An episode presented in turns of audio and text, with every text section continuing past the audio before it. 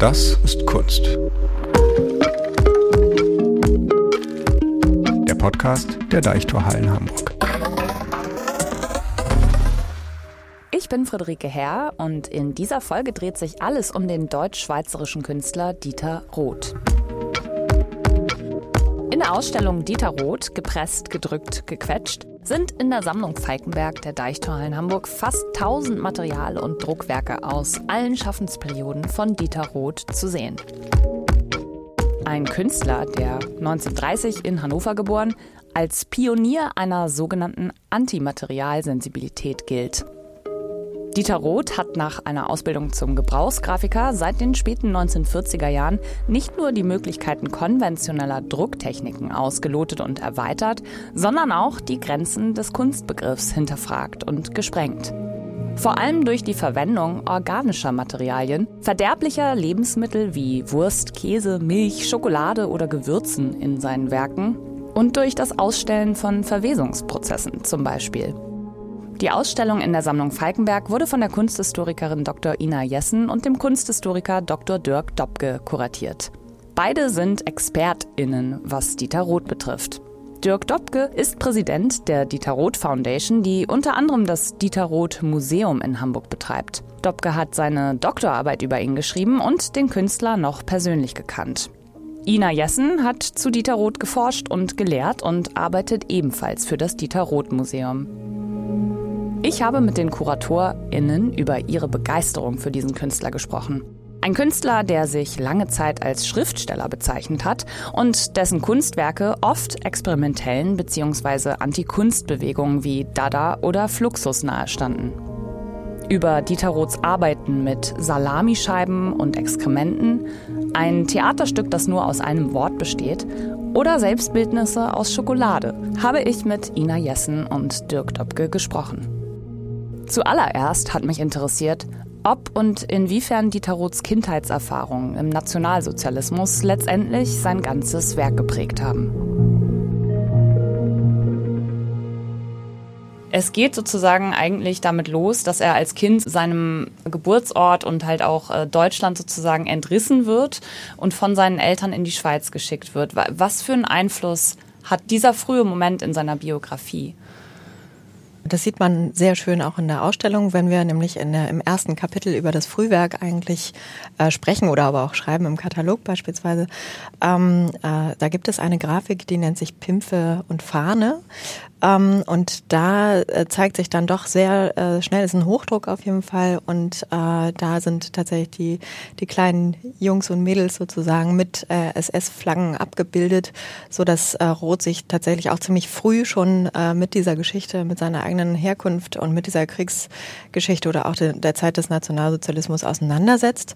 Ähm, das zieht sich aber tatsächlich auch weiter. Also wir haben in der, in, in der Sammlung vom Dieter Roth Museum oder im Dieter Roth Museum äh, ähm, eine Arbeit, das ist die letzte Tischmatte, die er gemacht hat. Das ist also 1998 kurz vor Roths Tod im, um Ostern herum fertiggestellt worden. Und äh, in der Dokumentation sieht man auch, dass da ein Geschichtsband mit auf dem, äh, äh, auf dem Tisch lag, wo es auch um die Zeit des Nationalsozialismus ging. Also gerade auch, also das tatsächlich als Thema, würde ich sagen, ist äh, immer brisant geblieben. Ähm, und aber auch äh, die Auseinandersetzung mit autoritären Figuren äh, ist auch etwas, was sich immer wieder zeigt, sowas wie als Geh durch die äh, durch Spielzeug stach, äh, Stacheln, schreckliche Scheiße beispielsweise. Also da geht es auch um die Verarbeitung von äh, ja, autoritärem, von Vaterfigur, von Gott, von aber auch Hitler sozusagen oder so. Also Zuschreibungen, solche würde ich da auf jeden Fall auch sehen. Mhm. Also das ist so ein bisschen was, was sich dann eigentlich durch sein gesamtes Leben, durch sein gesamtes Werk, äh, hat sich sozusagen diese frühe Kindheitserfahrung, ähm, das, was der Nationalsozialismus sozusagen äh, mit seiner Biografie äh, gemacht hat, das hat sich dann so ein bisschen durchgezogen. Ich habe mich gefragt, ist das auch was, wo ihr sagen würdet, dass sich das auch eigentlich auch schon so ein bisschen in so eine Richtung äh, auswirkt, dass es seine, seine Haltung auch gegenüber der Kunst oder auch so gesellschaftspolitisch vielleicht so ein bisschen auch mit beeinflusst. Ich gebe Ihnen recht von, von der, von der äh, Problematik her sozusagen mit dem, diese Auseinandersetzung mit dem Nationalsozialismus ist, ist äh, ganz wichtig für ihn. Aber es gibt eben genau das, was du sagst. Es gibt diesen Effekt, glaube ich, bei ihm, dass er nach diesem Bruch mit dem als 13-Jähriger sozusagen mit den Idealen, mit den Werten, die für ihn richtig und gut waren. Also aufgewachsen hier im brav bürgerlichen Hannover als äh, Junge im Nationalsozialismus mit äh, Hitlerjugend und allem, was dazugehört. Und dann dieser Wechsel in die Schweiz mit 13.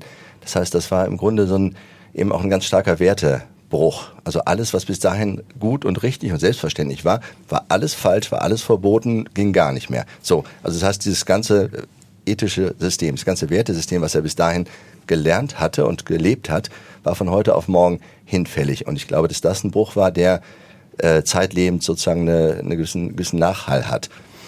Also generell für sein Leben einen Nachhall hatte, aber eben auch tatsächlich so gesellschaftspolitisch dahingehend, dass er sich, da kommen wir zu dem, was Ina gerade gesagt hat, dass er sich sozusagen den Autoritäten so verweigert hat. Also es gibt danach eigentlich nie mehr diesen äh, Gedanken, dass, dass es etwas, eine Institution geben könnte oder eine Autorität geben könnte, die sagt, wo es lang geht oder die sagt, was richtig oder falsch ist. Das wird absolut nivelliert. Das lässt er nicht mehr gelten. Das gilt für die Religion, genau wie Ina gerade sagt, aber eben auch für die Politik. Das ist sozusagen, es gibt keine übergeordnete Autorität mehr für ihn. Ich würde da auch gerne noch was ergänzen, weil das zieht sich nicht nur, also bezieht sich nicht nur auf äh, gesellschaftliche Strukturen, sondern das kann man auch übertragen auf äh, Kunstmedien beispielsweise. Wenn wir uns ganz klassisch angucken, äh, wenn wir eine Büste haben beispielsweise, die äh, aus Marmor ist oder äh, in Bronze gefertigt, dann hat es äh, eine Materialhierarchie sozusagen. Also es ist eine gewisse Wertigkeit, die da transportiert wird. Aber Roth, der dann in den 60ern anfängt, ja Lebensmittel zu verwenden, äh, konterkariert das total. Also der es ist ja eine Anarchie, die da stattfindet, der äh, haut dagegen und äh, es zersetzt sich sozusagen. Er baut seine Selbstbüste aus Schokolade, die ist dem Verfall geweiht, also sie wird auch zerfressen, äh, buchstäblich äh, äh, geht sie zugrunde sozusagen. Also ich glaube, das geht weiter. Also das ist nicht unbedingt eine Kritik am so Nationalsozialismus, sondern es ist etwas, was sein Wesen bestimmt oder seine Generation bestimmt oder ihn selbst als Menschen eigentlich äh, quasi geprägt hat. Ja, ich würde gerne nochmal, bevor wir äh, sozusagen zu diesen Kunstwerken kommen, euch noch dazu fragen, wie ihr das seht. Also so diese einflussreichen kulturellen Strömungen oder auch so Kunstströmungen der, der 50er und 60er Jahre, die eigentlich auch genau, also solche Leute sozusagen aufgefangen haben oder so aufgenommen haben und angezogen haben auch. Eben die Kinder, die mit dem Nationalsozialismus groß geworden sind. Dann gibt's äh, Dadaismus, dann gibt's äh, Fluxus. Und was man äh, ganz oft zuerst über Dieter Roth erfährt, da muss man sozusagen eigentlich nur ins Internet gucken. Da steht dann erzählt zu den prominentesten Vertretern SchriftstellerInnen der konkreten Poesie. Dazu ist natürlich wahrscheinlich wichtig zu wissen, dass Dieter Roth sich auch als Schriftsteller versteht. Erstmal als Schriftsteller. Und zweitens, was, also, was ist diese konkrete Poesie und inwiefern hängt das mit, mit seinem Werk auch zusammen, dass er sich solchen Sachen zugewandt hat? Also er sieht sich ganz klar als Schriftsteller. Die ersten Jahre äh, bezeichnet er sich in erster Linie als Schriftsteller, er als, als Künstler. Ähm, die Kunst hat er zeitlebens eigentlich immer eher als eine Arbeit bezeichnet, sowieso interessanterweise. Und ähm, der, die Dichtung ist ähm, im Grunde eine der ersten Sachen, mit der, äh, mit denen er sich, mit der er sich beschäftigt, als Jugendlicher praktisch schon in der Schweiz. Und ähm, scheitert aber irgendwie daran, ich denke, das ist so eine pubertäre Dichtung, das sagt man wahrscheinlich jetzt auch nicht zu. Ähm, das ist einfach so ein, so ein so erster Versuch in dieser literarischen Richtung. Äh, damit scheitert er und dann in den 50er Jahren greift er sozusagen die konkrete Poesie auf. Das ist ja eine Strömung, damit ist er ja nicht alleine da. Was er allerdings sehr schnell macht, und das ist ziemlich spektakulär, ist, dass er diese ähm, konkrete Poesie, die ja eigentlich so eine so eine Art Bildpoesie ist. Also wir kennen ja alle so von, ich glaube, Gombringer ist das so Apfel, Apfel, Apfel, Wurm, Apfel, Apfel, Apfel. Also die Ganze, Wörter werden sozusagen, sozusagen zu dem, was sie bezeichnen, Genau, werden zu einem Bild praktisch ja. und dann mit einer Störung oder ja. so. Und das macht er nicht. Also er bleibt sozusagen, er geht gleich sehr viel weiter, er wird sehr viel abstrakter. Das heißt, seine Gedichte, wenn man die überhaupt so nennen kann, sind im Grunde so ein Buchstabengedichte und so etwas. Also das heißt, es ist eigentlich sofort eher ein, fast ein Schritt weiter in die Typografie. Also es ist im Grunde eine, eine Form von Gestaltung. Es ist nicht wirklich lesbar oder vortragbar. Und das ist eine ganz äh, wichtige Geschichte eigentlich, weil das interessanterweise auch der Punkt ist, wo ein späterer sozusagen Mentor, der Richard Hamilton, Künstlerfreund und der dann sowas wie sein Mentor wird zeitweise, wird auf ihn aufmerksam durch diese Art dieser radikalen Gedichte der konkreten Poesie, also seines Umgangs damit. Ich habe auch gelesen, dass Dieter Roth mal ein Theaterstück gemacht hat, das nur aus einem Wort bestand, nämlich Murmel. Murmel, ja. Das war dann, glaube ich, ein bisschen später, aber äh, nichtsdestotrotz, also er hat viel äh, geschrieben. Er hat auch Tagebücher ganz viel geschrieben. Jetzt würde ich einfach mal darüber sprechen wollen, seine Anfänge. An erster Stelle stand ja seine Ausbildung, die er gemacht hat tatsächlich, ähm, zum Gebrauchsgrafiker äh, in, in der Druckgrafik. Wie kam er dazu? War das sozusagen was Bodenständiges? Haben seine Eltern ihm das vorgeschlagen? Äh, wisst ihr was darüber, wie er dazu gekommen ist? Also es gibt, ähm, glaube ich, in der Hannover-Zeit, wenn ich das so beantworten darf oder meine Einschätzung dazu sagen darf, äh, gibt es praktisch die ähm, noch keine äh, Neigung in irgendwie eine künstlerische Richtung. Das heißt, der Umzug in die Schweiz und das Aufwachsen in dem, in dem Hotel zusammen mit anderen Exilanten in der Schweiz, das ist eigentlich für ihn auch der Moment, wo er mit, mit Musikern, ähm, Komponisten, Literaten, Künstlern in Kontakt kommt und da sozusagen anspringt. In diesem Zusammenhang sozusagen ähm, möchte er Künstler werden und versucht das sozusagen mit seinen Eltern zu diskutieren. Und da gibt es ganz klar abfällige Bemerkungen der Eltern, so vor allem der Mutter, die das äh, total ablehnt. Und es gibt ein schönes Zitat, wo es so sinngemäß heißt, also jetzt hat Dieter auch noch diese Krankheit Kunst irgendwie erwischt und äh, das müssen wir ihm quasi wieder ausreden. Also es ist äh, ganz klar, dass da eher der, der äh, Impuls dahingehend erfolgt, zu sagen, mach was Vernünftiges, äh, sowas wie eben Gebrauchsgrafiker. Ich meine, wir sprechen hier ja auch ne, von was, den späten 40ern oder 50er, äh, 50er Jahren? Ja, 40er, ja, natürlich ja. sagen die Eltern das. Also. Genau. Und die Eltern sind zu dem Zeitpunkt äh, noch in Deutschland, die kommen ja erst nach in die Schweiz. Also das mhm. heißt, die haben auch irgendwie so eine, so eine Fernbeziehung sozusagen und eine Verantwortung dafür, dass aus dem Jungen was Vernünftiges wird sozusagen. Und das ist dann eben der Gebrauchsgrafiker, nicht der freie Künstler. Ja, also er macht, er macht auf jeden Fall diese Ausbildung und da lernt er ja auch eigentlich alle Techniken, die er dann später auch selber äh, einsetzt und zwar wirklich alle. Könntet ihr mir mal ganz kurz, also so für äh, außenstehende, materienfremde Menschen äh, sagen, welche Techniken des Druckens sind das speziell, ähm, die er dann auch später noch nutzt, die er da lernt in dieser Ausbildung? Also äh, grundsätzlich äh, ist es immer mit viel Experiment verbunden sozusagen und es sind aber alle klassischen Drucktechniken, kann man sagen. Also von Holz- und Linolschnitt äh, vielleicht bis Radierung, äh, ganz viel Lithografie, also sehr begeistert auch in Litho, ähm, aber dann auch später andere äh, Formen wie Siebdruck beispielsweise. Und da haben wir auch äh, Kapitel in der Ausstellung wie Siebdrucke der 70er Jahre beispielsweise, also Roth arbeitet auch mit Belichtungen, mit äh, Fotogrammen beispielsweise oder äh, erweitert natürlich auch sein Portfolio durch andere Materialien. Das, wir kommen ja immer wieder auf dieses Materialthema zurück im Prinzip. Ähm, aber so klassische oder konventionelle Drucktechniken hat er alle bedient und die aber immer weiter auch ergänzt, kombiniert sozusagen, äh, genau, mit ungewöhnlichen Weiterentwicklungen. Ja. Also er hat ein bisschen die Ausbildung, wenn ich das jetzt mal so äh, versuchen soll, ja, so ja, zusammenzufassen. Er hat das so ein bisschen als Sprungbrett auch genutzt, um dann damit machen zu können, was er wollte letztendlich. Und also das hat sich auf jeden Fall so ergeben. Was dann auch ganz oft über Dieter Roth gesagt wird, ist, dass er ähm, seine Techniken, die er hatte für das Drucken und die Druckgrafik an sich, hat er zur Bildfindung benutzt. Also normalerweise, wenn ich so höre Drucken, Druckgrafik, denke ich so an Reproduktion. Das wird alles ganz oft gemacht, so ein Bild ganz oft gedruckt. Und ähm, für ihn war das aber so, dass er da diesen Prozessgedanken, der sich dann ja auch in anderen Arbeiten von ihm findet, das hat er sozusagen in das Drucken reingebracht.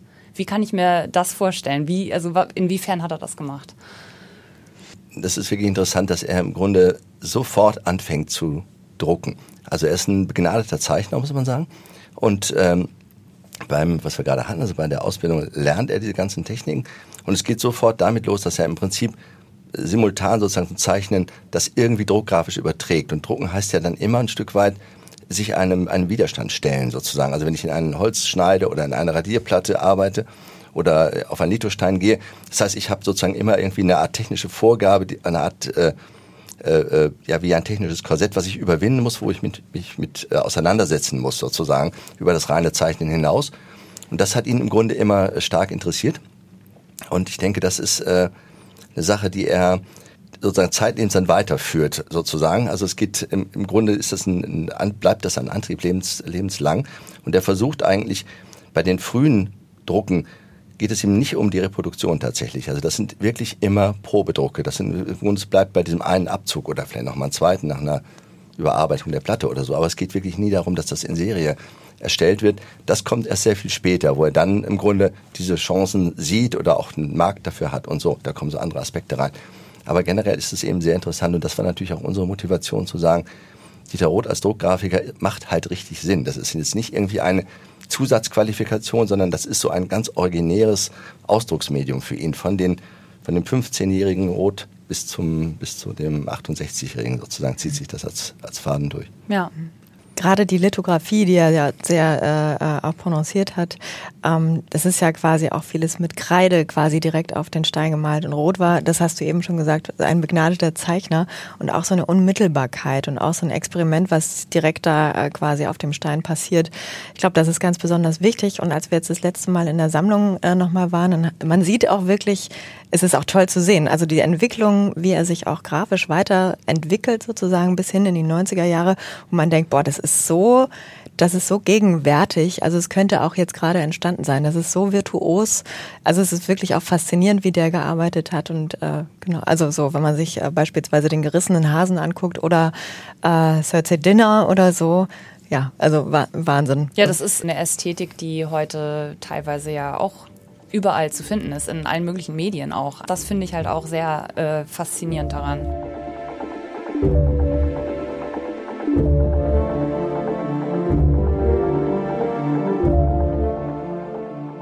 Ich wollte jetzt mit euch gerne eben über diese äh, Materialien reden, über die Materialwerke beziehungsweise Materialgrafiken äh, 60er bis 70er Jahre. Und das Erste, was ich euch fragen wollte, ist, was ist mit Antimaterialsensibilität gemeint? Vielleicht könnt ihr mir das mal so kurz runterbrechen, weil es, es, es steht im Ausstellungskatalog und das ist wirklich auch so ein Satz, den man überall über ihn liest. Er ist der, der Pionier einer neuen Antimaterialsensibilität. Er hat in dem Bereich ähm, mit seinen Materialien, mit denen er arbeitet, hat er viele Sachen, glaube ich, zum ersten Mal gemacht. So, das hat vor ihm noch kein anderer äh, Künstler oder Künstlerin gemacht. Was bedeutet dieses Pionier der Material, Antimaterialsensibilität? Also äh, einen Aspekt würde ich sagen, äh, Antimaterial äh, haben wir gerade äh, vorhin schon kurz prononciert, wenn wir äh, auf äh, so eine Tradition von äh, Materialikonographie schauen vielleicht. Also wenn wir auf Marmor, auf Bronze, auf so die normativen äh, Kunstmaterialien schauen. Aber Antimaterial bedeutet ja vielleicht dann auch wiederum so eine, ähm, also das Material Kunst Material, Lebensmittel sozusagen, die Auflösung, der Verfall, also wirklich das Negative äh, daran, also auch der Prozess sozusagen, und zwar etwas, was nicht bleibt, sondern wirklich dem äh, der Ver Verwesung anheimfällt sozusagen. Also da, äh, das würde ich so auf jeden Fall ausdrücken, genau. Im äh, Katalog zur Ausstellung, da steht dazu, ähm, was könnte klarer gegen unsere gesamte Kultur gerichtet sein, als den Prozess der Verwesung auszustellen. Und das ist ja eben dieser Prozess der Verwesung, den man ja auch sieht. Ähm, er benutzt Käse, er benutzt Wurst, er benutzt Schokolade, Kakao. Also die Liste ist wirklich sehr lang von Materialien, mit denen er gearbeitet hat. Ihr habt auch schon vorhin von einem Schimmelmuseum gesprochen, das in den 90ern von ihm eingerichtet wurde in Hamburg. Inwiefern ist das eine Anti-Kunst-Haltung? Also ich bin mir sicher oder ich würde mal vermuten, dass er das zu der Zeit in den 60ern, 70ern ist er natürlich nicht so da äh, rausgegangen mit und hat gesagt, so ich bin jetzt gegen die Kunst. Aber was ist daran, diese Anti-Kunst-Haltung? Mhm. Also wieso ist das sowas, sowas, äh, ich sag mal, bahnbrechendes gewesen oder auch wirklich so grenzüberschreitendes? Bevor es zum, zur Antikunst geht, möchte ich noch kurz was dazu sagen zu den Materialien zu Käse beispielsweise. Also die äh, Ausstellung bei Eugenia Butler in Los Angeles beispielsweise, Staple Cheese, äh, wo zahlreiche Käseleiber ausgestellt waren. Die Ausstellung musste geschlossen werden beispielsweise, weil es eben ein Angriff auf die äh, sensuelle Wahrnehmung auf den Körper eigentlich ist. Oder aber, wenn man sich vorstellt, dass Hackfleisch weil verwendet. Weil es gestunken hat einfach. Ja, ja, oder aber, ja genau, weil ja. es auch unerträglich wird und weil es äh, nicht mehr zu argumentieren argumentieren, ist, äh, dass Menschen damit in konfrontiert oder konfrontiert werden. Oder aber auch, dass äh, tatsächlich Hackfleisch oder Fleisch überhaupt verwendet wird ähm, und dass in Verwesungsprozessen wirklich toxisch wird, sozusagen. Also das sind auch äh, dann Angriffe auf äh, den Körper von uns als RezipientInnen sozusagen. Also das würde ich mal äh, vorwegschicken, weil das, also heute, wenn wir das sehen in der Ausstellung, wir sehen es ja quasi nur noch, weil man riecht es ja eigentlich nicht mehr. Und gerade wenn wir mit Plexiglashauben äh, eine Ausstellung machen, dann ist es ja alles einem Musea äh, Musealisierungsprozess gefolgt sozusagen oder unterliegt dem und äh, da äh, vermisst man vielleicht auch die Unmittelbarkeit des Geruchs. Also wir reden über so eine Multisensualität, die am Ende aber heute gar nicht mehr so existiert, weil der Käse riecht nicht mehr und die Schokolade ist auch nur in der Reproduktion noch wirklich süß und klebrig irgendwie. Aber das war ihm eigentlich wichtig, oder? Gerade dieser Geruchsfaktor, das war mhm. ihm wichtig. Also ich würde auch noch mal einmal so an so einen halben Schritt zurückgehen wollen auf deine ähm, dein Zitat aus dem äh, Katalog interessanterweise mit dem Antimaterial.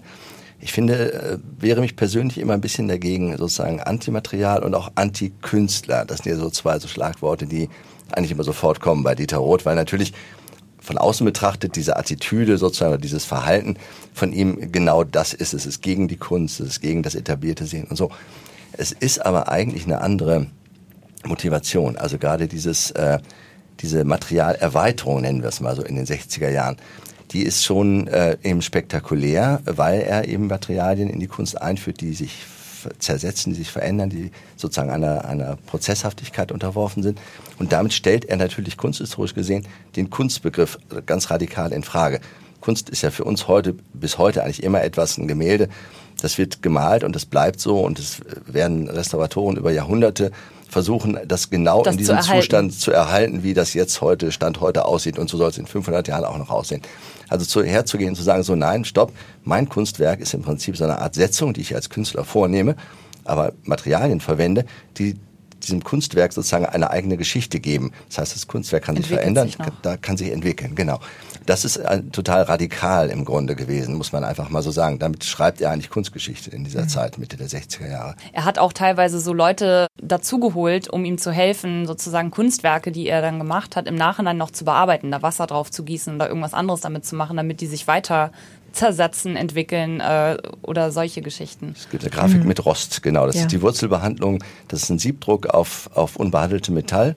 Und da hat er dem Siebdrucker danach äh, sozusagen den Auftrag gegeben, dass er regelmäßig die Platten gießen soll. Und das hat er bis zu seinem Tode quasi, der ist jetzt vor ein, zwei Jahren erst Hat er das gegossen? Hartmut Kaminski hat er die gegossen, genau. Wir haben zwei Stück davon in der Ausstellung. Und theoretisch sind sie auch von beiden Seiten äh, beschaubar sozusagen. Wir können leider nur eine Seite jeweils zeigen. Ja. Aber ich möchte da noch was ergänzen, weil ich finde, das ist total, also über Schimmelmuseum, das wurde gerade angesprochen. Das, genau, äh, das Schimmelmuseum, ja. das interessiert mich natürlich auch. Ja.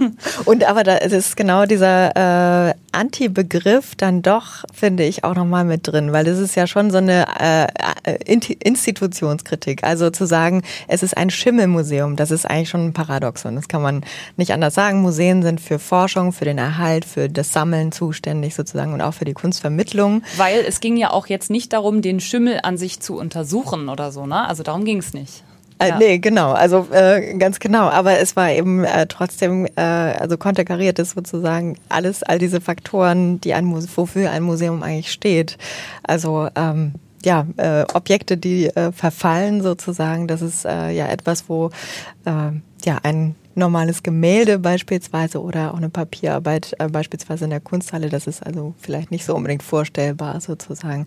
Aber gerade dieses Institutionelle ähm, ist dann schon anti, weil sonst hätte er quasi diesen Begriff des Museums ja gar nicht aufgeworfen. Also würde ich jetzt mal unterstellen. Also genau.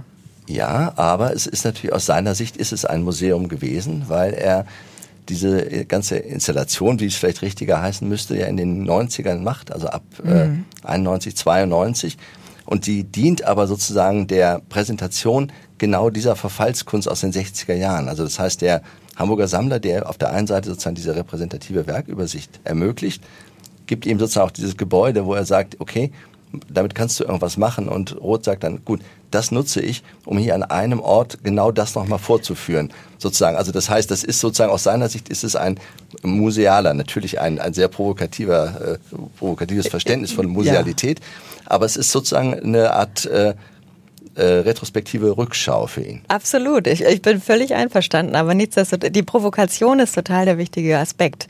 Also auch mit diesem, mit dem Essen spielt man nicht und solchen Dingen und dann aber irgendwie 75 Kilo Schokolade in eine Kokille zu gießen und da einen Gartenzwerg drin zu versenken sozusagen. Also das ist, äh, das ist, also die, diese ganze Kunst ist ja auch eine Provokation sozusagen. Und aber auch das Schimmelmuseum in Hamburg, Harvestehude, also in Püsseldorf dort äh, zu situieren, was ja wirklich auch ein Politikum war. Ähm, ein äh, eher wohlhabender äh, Stadtteil mhm. von Hamburg. Ja, ja genau. Also äh, ja, und es wurde ja auch dann abgerissen 2003 auf 2004. Aber ich glaube, das war also ich habe Dieter Roth nicht gekannt, muss man natürlich dazu sagen. Aber äh, ich ja, also diese Rezeption auch im Interviewband und so, das lässt schon äh, vermuten auch einen gewissen, eine Freude daran irgendwie auch, ja.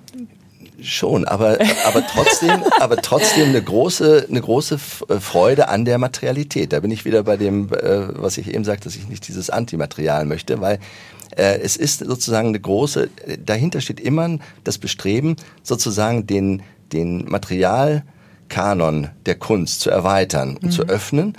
Und da ist Dieter Roth eben auch kein Antikünstler sozusagen, sondern er ist eigentlich vom Gestus her jemand, der ist fast wie ein klassischer Künstler sozusagen.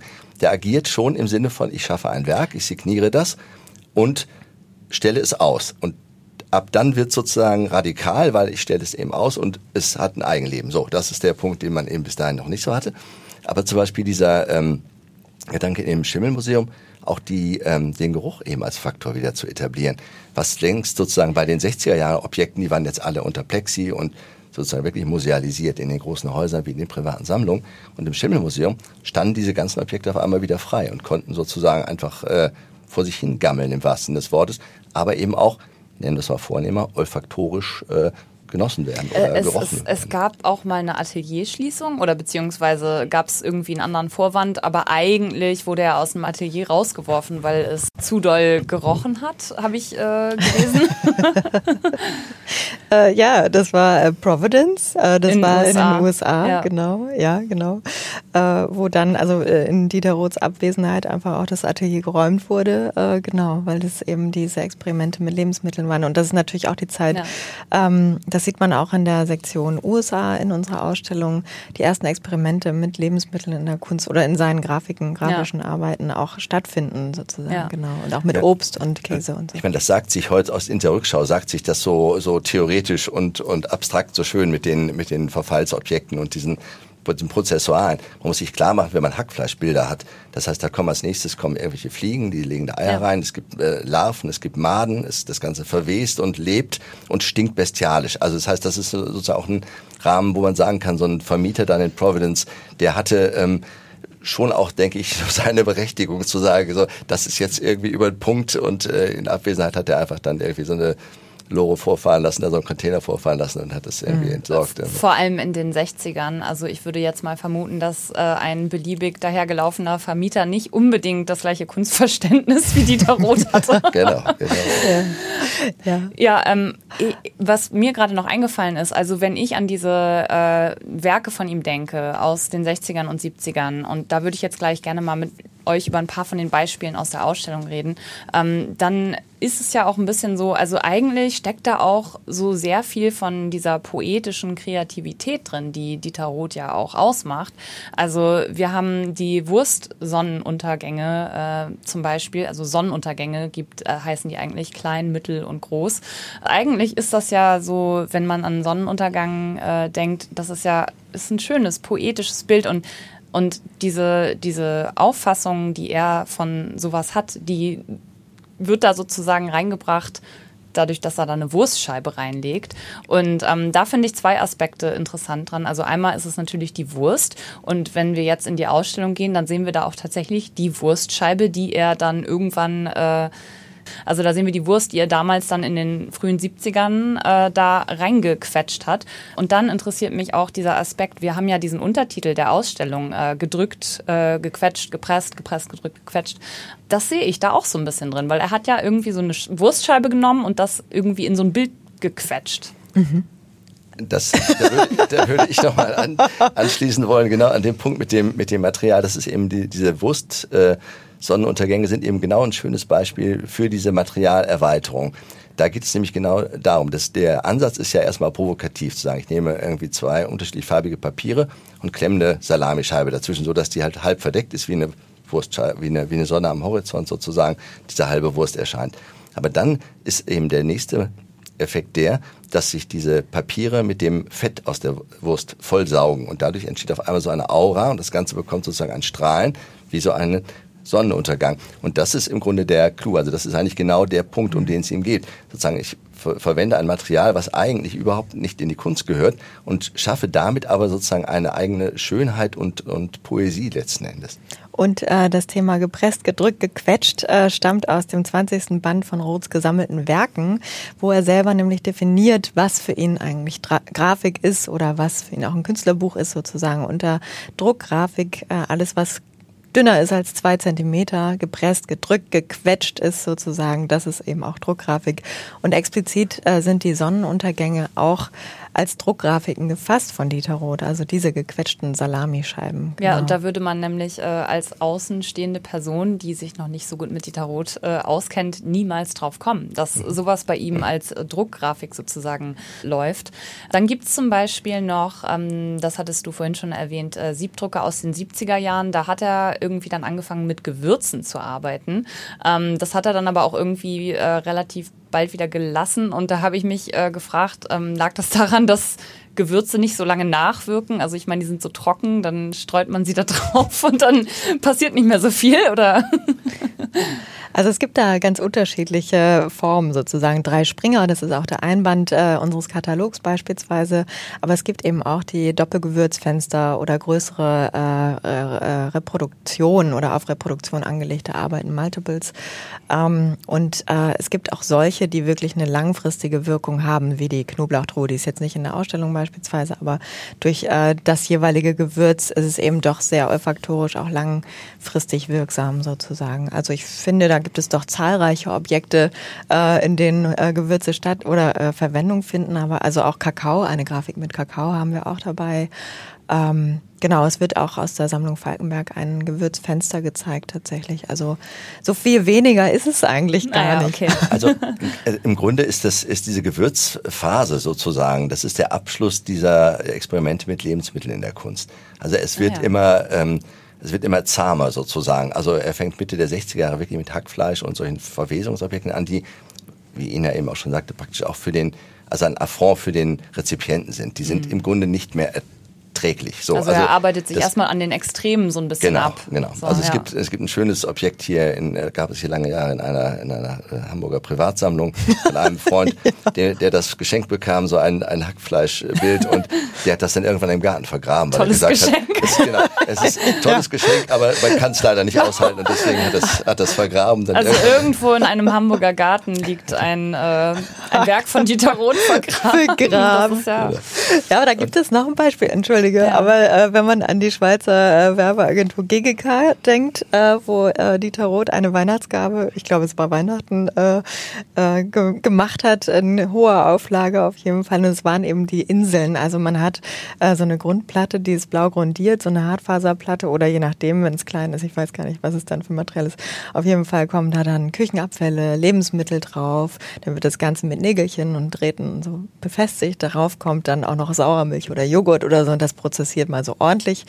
Ich glaube, äh, die meisten Leute haben es einfach direkt weggeworfen und jene, die es aber behalten haben, die sind heute äh, stolze BesitzerInnen, ähm, weil das nämlich äh, doch ein, ein Wertobjekt mittlerweile natürlich auch geworden ist sozusagen. Aber natürlich, also wenn sowas prozessiert prozessiert und auf dem Dachboden steht, also da hat man dann auch eben Tiere an, an Bord ja. sozusagen und Ungeziefer ja. vielleicht. Also Ungeziefer für äh, uns vielleicht, aber Dieter Roth hat sie eben auch als, als Teil Mitarbeiter, Mitarbeiter. Ja, Mitarbeiter. begriffen. Also ohne Stimmt, das ähm, da ist er noch nicht. Er hat auch mal so ein, äh, ein Loch in einem Bild gelassen, damit auch solche Tierchen da reinkrabbeln können und dann noch ihr Werk mhm. verrichten dürfen. Genau. Ah, das war das, kein Einzelfall. Ah, okay, witzig. Ja. ja. Das Ist, äh, und deswegen, also, und um nochmal kurz den Bogen zu kriegen zu den, zu den Gewürzobjekten und dann sozusagen, also im Prinzip Mitte der 60er Jahre gehen diese harten Experimente los. Ende der 60er Jahre kommen dann die Schokoladenarbeiten, deswegen ist er für viele heute, bis heute sozusagen so ein bisschen der Schokoladenkünstler. Und der Ausklang sind dann eben diese Gewürzobjekte. Und das mhm. sind, äh, wie Ina eben auch schon gesagt, das sind große, mitunter richtig große, raumfüllende, skulpturale Arbeiten, die mit Gewürzen gefüllt also sind. Also nicht zu unterschätzen, die Gewürzobjekte. Nein, nein, das, das okay. ist, ist, ein richtiger, ja. ein, ein, richtiger Faktor. Ja. Und er nennt die aber eben auch äh, mitunter Geruchsorgeln oder Geruchsobjekte. Das heißt, der Faktor Geruch ist richtig ja. äh, konstituierend dafür. Also der spielt eine wichtige Rolle. Und in der Grafik muss man sagen, gibt es eigentlich nur zwei. Da gibt es eins mit Zimt und dann dieses, diese besagten drei Springer. Das ist sozusagen aber dann eher nochmal so ein, mhm. so ein Ausklang dieser, ja. dieser Phase zwei Fragen jetzt noch äh, dazu. Also einmal würde ich gerne noch, damit wir auch wirklich alle Extreme ausgelotet haben. Also er ist ja auch noch mal äh, in eine ganz andere Richtung extrem geworden, nämlich mit menschlichen Experimenten mhm. und sogar mit seinen eigenen. Äh, das sind diese 55 Schisse für Rosanna aus dem Jahr 1982. Was hat er da gemacht? Bitte. Ja, auf, auf Einladung einer, eines, einer äh, italienischen Edition hat er da über, äh, ich weiß nicht welchen Zeitraum, Raum äh, sein äh, tägliches Geschäft auf einem äh, Teller, auf einem Porzellanteller verrichtet und mit Polaroid äh, fotografiert und dann diese Polaroids eben am Ende als, als Farbkopien sozusagen dann montiert. Das ist eine Grafikmappe aus 55 Blättern, die aber eben genau das zeigen. Und vielleicht noch ein anderer kleiner Exkurs, also dieses, dieses Thema Fäkalien und äh, also man muss mal drastisch zu sagen, das Thema Scheiße, weil der erste Gedichtband, den er so 1966 ja genau, ja. veröffentlicht, der heißt Scheiße, neue Gedichte von Dieter Roth und mhm. dieser Scheiße Gedichtband, der äh, eröffnet sozusagen einen ganzen literarischen Reigen, aber auch einen, einen bildnerischen Reigen. Und da muss man natürlich sagen, ist natürlich von Manzoni gibt es ein Multiple, das ist, das heißt Artist Shit und das ist sozusagen seine eigene Scheiße auf Deutsch gesagt, in Konservendose als, als Multiple angeboten. Also auch das extrem radikal. Oder, äh, ob das wirklich drin ist, was draufsteht, äh, Darüber wird bis heute spekul spekuliert, aber es gibt auf jeden Fall diesen, mhm. diesen Gestus und natürlich auch diese, diese enorme Provokation darin, zu, äh, wirklich das zu nehmen, was irgendwie dann gar nicht mehr geht für die Kunst und das in die Kunst einzuführen mhm. und sogar als Multiple einzuführen, also im Sinne einer, einer demokratischen Kunstvermittlung einzuführen, im Sinne von einer, einer Verbreitung. Es ist ja nicht nur so ein Einzelding, was jetzt irgendwo im Museum auf dem Sockel steht, sondern es ist im Grunde so, jeder, ja. jeder kann meine Fäkalien in der soll auch gerne. kaufen und ja. soll auch kaufen. Ja. Und die Assoziation ist auch ganz wichtig. Wenn wir beispielsweise an äh, äh, die Banane denken, also äh, eine Bananenstaude auf fünf Meter Leinen gepresst durch eine Radierpresse, gedrückt, gequetscht, äh, gepresst sozusagen, dann sind die Assoziationen, die da geweckt werden, auch explizit äh, fäkal bezogen. Ja, ich also stand selber schon davor und bis äh, mir das nicht gesagt wurde, dass das eine Banane mal war. war es äh, etwas unklar. Genau, und aber auch bis äh, ein Hackfleischbild durchprozessiert ist sozusagen. Also am Ende bleibt auch etwas übrig, was äh, eben genau das ist sozusagen, also das Endprodukt. Dann. Ja.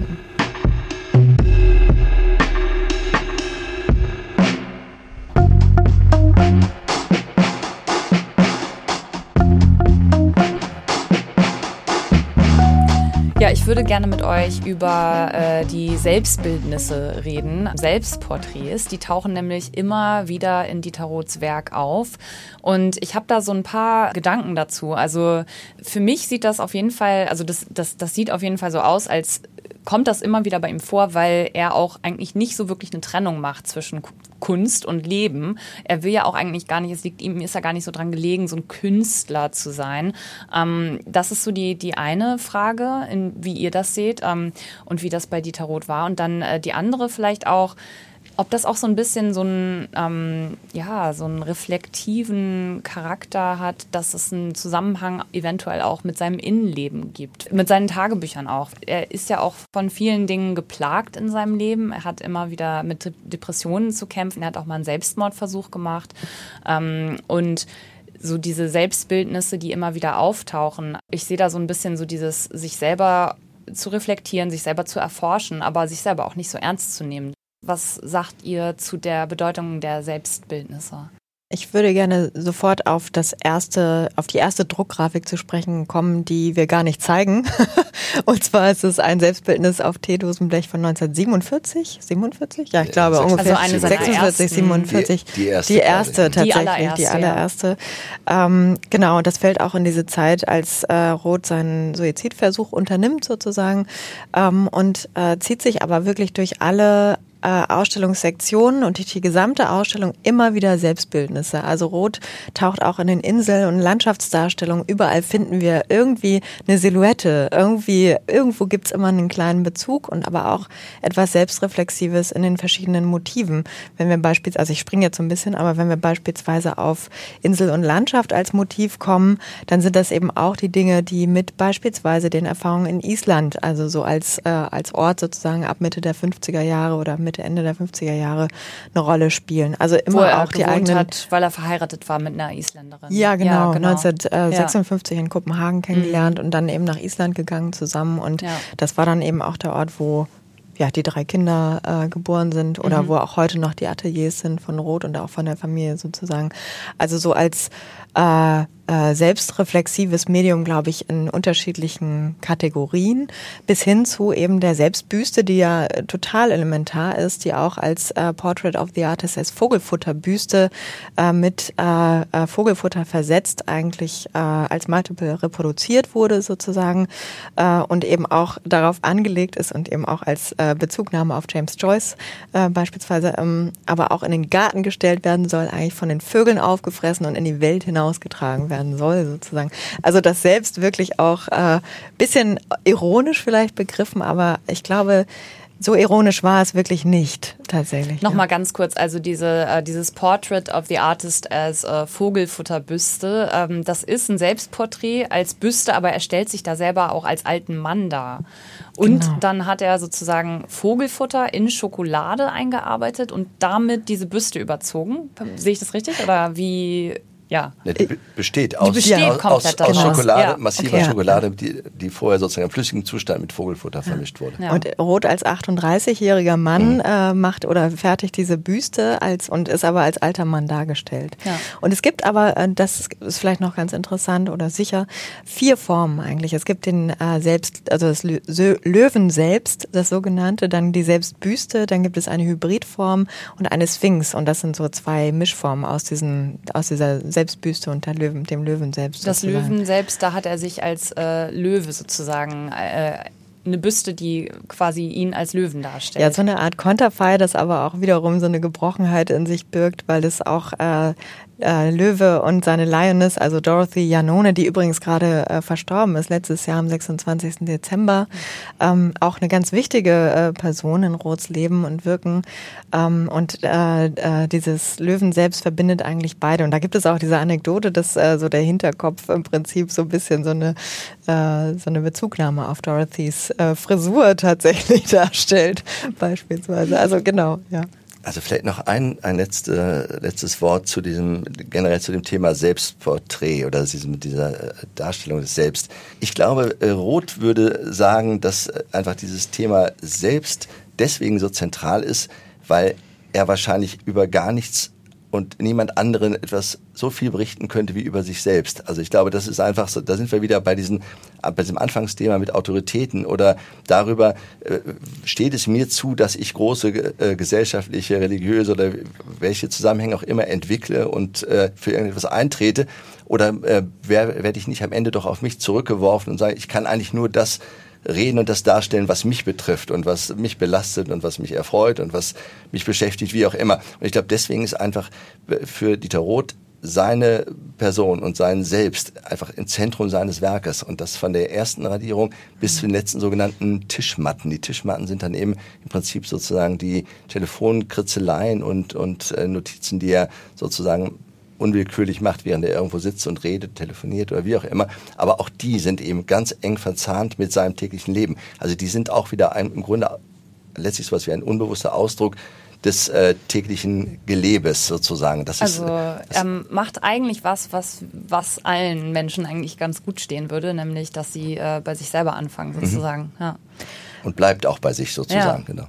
Ja, und äh, bei den Tischmatten ist noch dazu zu sagen, dass also dieses, also ich finde, der, der Begriff der Ironie, der bleibt mir irgendwie so im Kopf, weil das ist, es ist so wenig ironisch, es ist so ernsthaft, dass auch selbst bei der letzten Tischmatte, die entsteht 98, äh, da sind dann die Schmerzmittel neben Kronkorken Verweise auf kalten Entzug, was bedeutet mit Kaffee und Bier. Also da merkt man auch der Exzess, der da eigentlich da vorangegangen ist sozusagen. Also eine echte Dramatik und auch eine Tragödie, die dahinter steht eigentlich.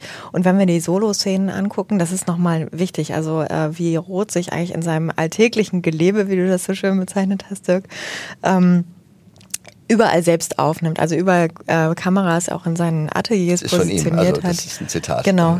Ähm, äh, und äh, es gibt einfach keine Hemmschwelle mehr sozusagen, egal in welcher Lebenssituation, ob, ob, ob, er aus dem Bett kommt oder in der Dusche ist oder auf der Toilette oder was kocht oder whatever, ähm, sich selber einfach dokumentiert sozusagen. Also die, so eine riesige Selbstdokumentation, aber auch so eine Art von Tagebuch.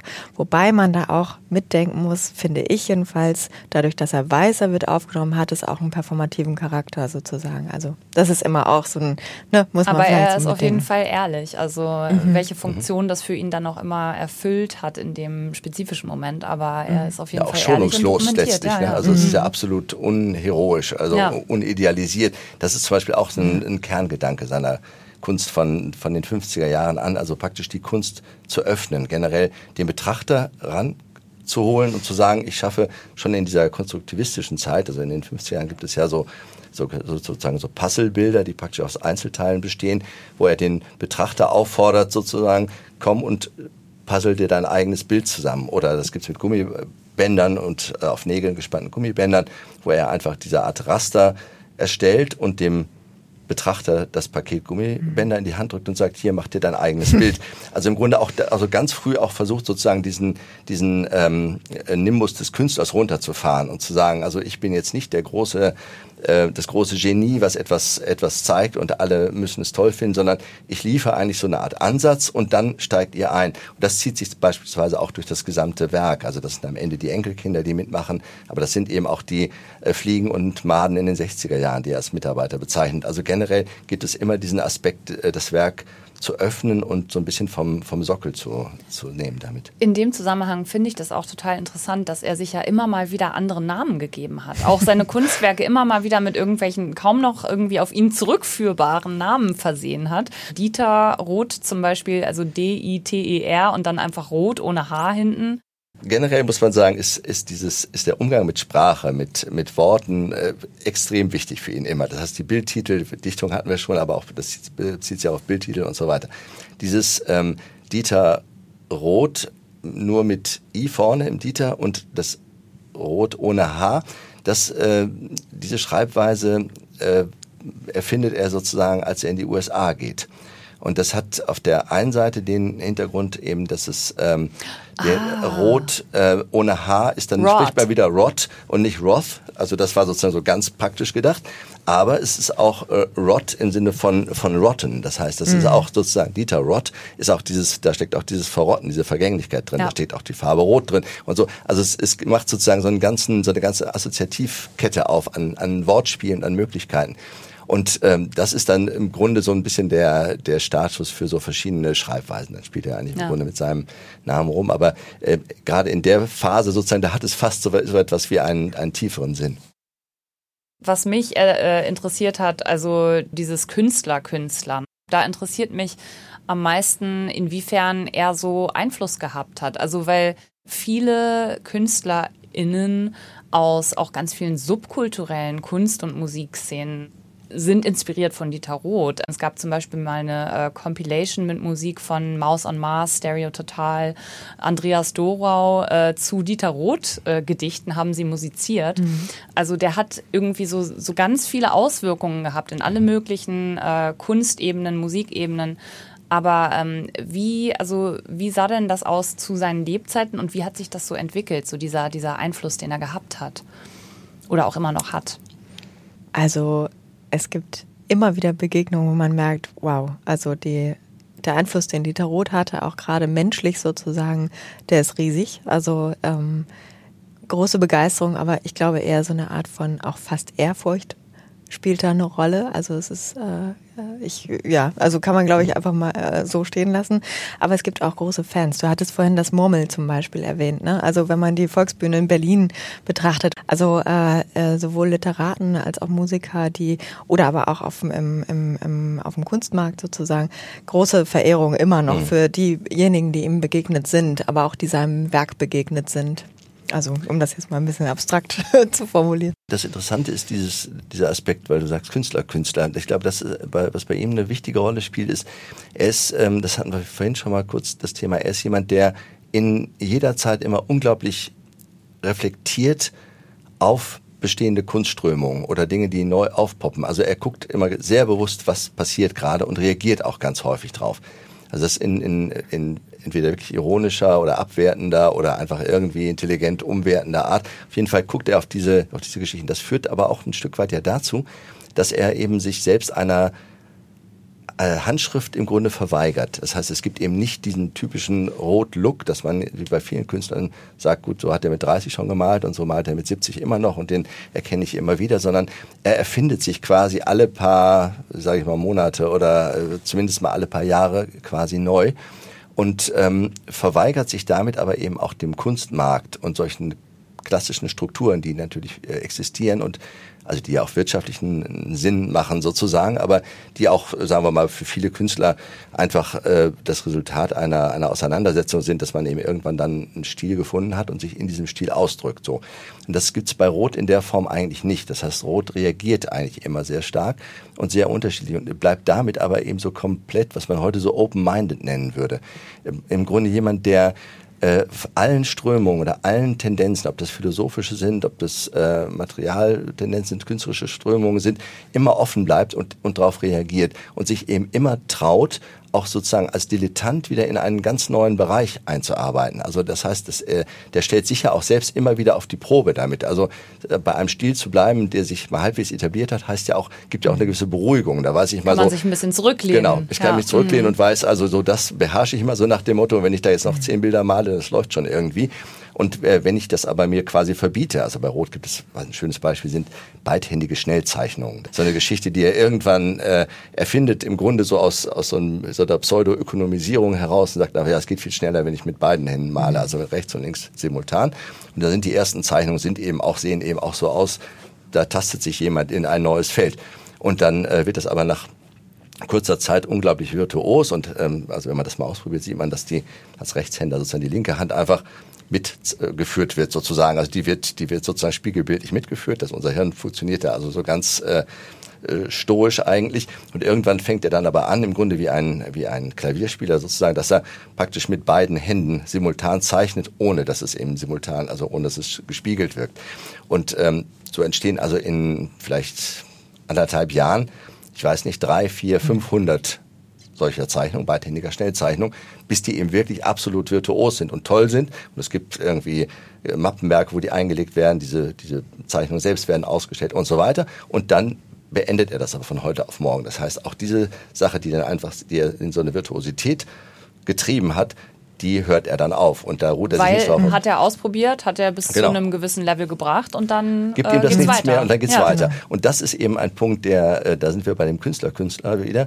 Äh, das hat die Künstler immer wahnsinnig beeindruckt und das tut es bis heute. Also wenn man in, bis heute Führungen in der Foundation hat, wo irgendwie auch junge Kunststudenten sind, die sind bis heute tief beeindruckt, dass sich jemand genau das traut weil es ist bis heute im Grunde für einen jungen Künstler so, der stellt sich mit einer Mappe vor und der wird auch erstmal die ganze Zeit in diesem Stil in Anführungsstrichen bleiben, weil er hat, hat das Gefühl, okay, damit bin ich hier angenommen worden, das funktioniert schon mal irgendwie, ja. also bleibe ich dabei. Aber zu sagen, okay, ich bin damit angenommen worden, aber ich mache jetzt einfach mal die nächsten zwei Monate nur Musik oder mhm. mache was, eine völlig andere Gattung, die ich bespiele, das dass ich, sich das zu trauen, sozusagen, das ist bis heute äh, ein ganz äh, heißer Punkt sozusagen. Mhm. Und das ist bis heute eine Sache, wo man merkt, das ist nicht selbstverständlich.